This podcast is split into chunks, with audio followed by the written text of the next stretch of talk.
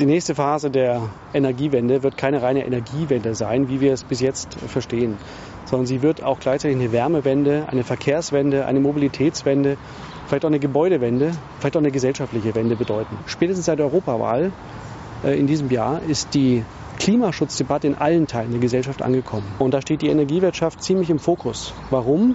60 Prozent der CO2-Emissionen ist auf die Energiewirtschaft, auf die Kohleverstromung zurückzuführen mit der Reaktion, dass wir nach Nuclear Exit jetzt auch den Kohle-Exit erleben werden.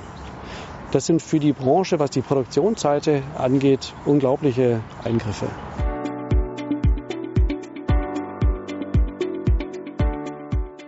Neben der Klimawandeldebatte kommt noch die zunehmende Digitalisierung oder Technologisierung des gesamten Geschäfts dazu.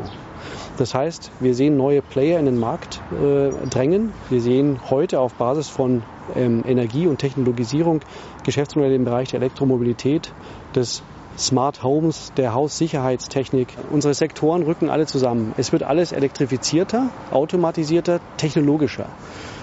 Das ist auch ein unglaublicher Trend, der uns in den nächsten Jahren immer schneller und immer heftiger treffen wird.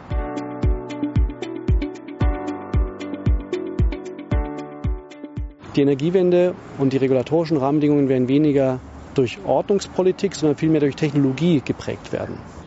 Dadurch werden wir auch neue Unternehmen in den Märkten sehen. IT-Unternehmen, Automobilunternehmen, Telekommunikationsunternehmen werden in die Märkte eintreten, die auch für, für Energieversorger relevant sind. Innovationen werden so wichtig werden wie nie zuvor in den nächsten Jahren. Wir werden komplett neue Zielmärkte sehen, ähm, die einhergehen mit unserem gesellschaftlichen Wandel. Wir werden auch einen demografischen Wandel erleben, nicht nur auf der Kundenseite, sondern auch auf der Arbeitnehmerseite.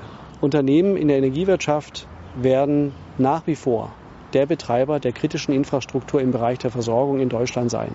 Das ist die Kernkompetenz, das bietet auch den ordnungspolitischen Rahmen und das bietet auch Grundlage für alle möglichen neuen Trends in der Energiewirtschaft.